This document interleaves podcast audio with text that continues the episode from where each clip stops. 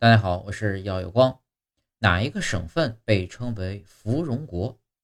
湖南自古就有芙蓉国的美称。唐宋时期，湖南湘江一带曾广种芙蓉花，每当金秋时节，繁花似锦。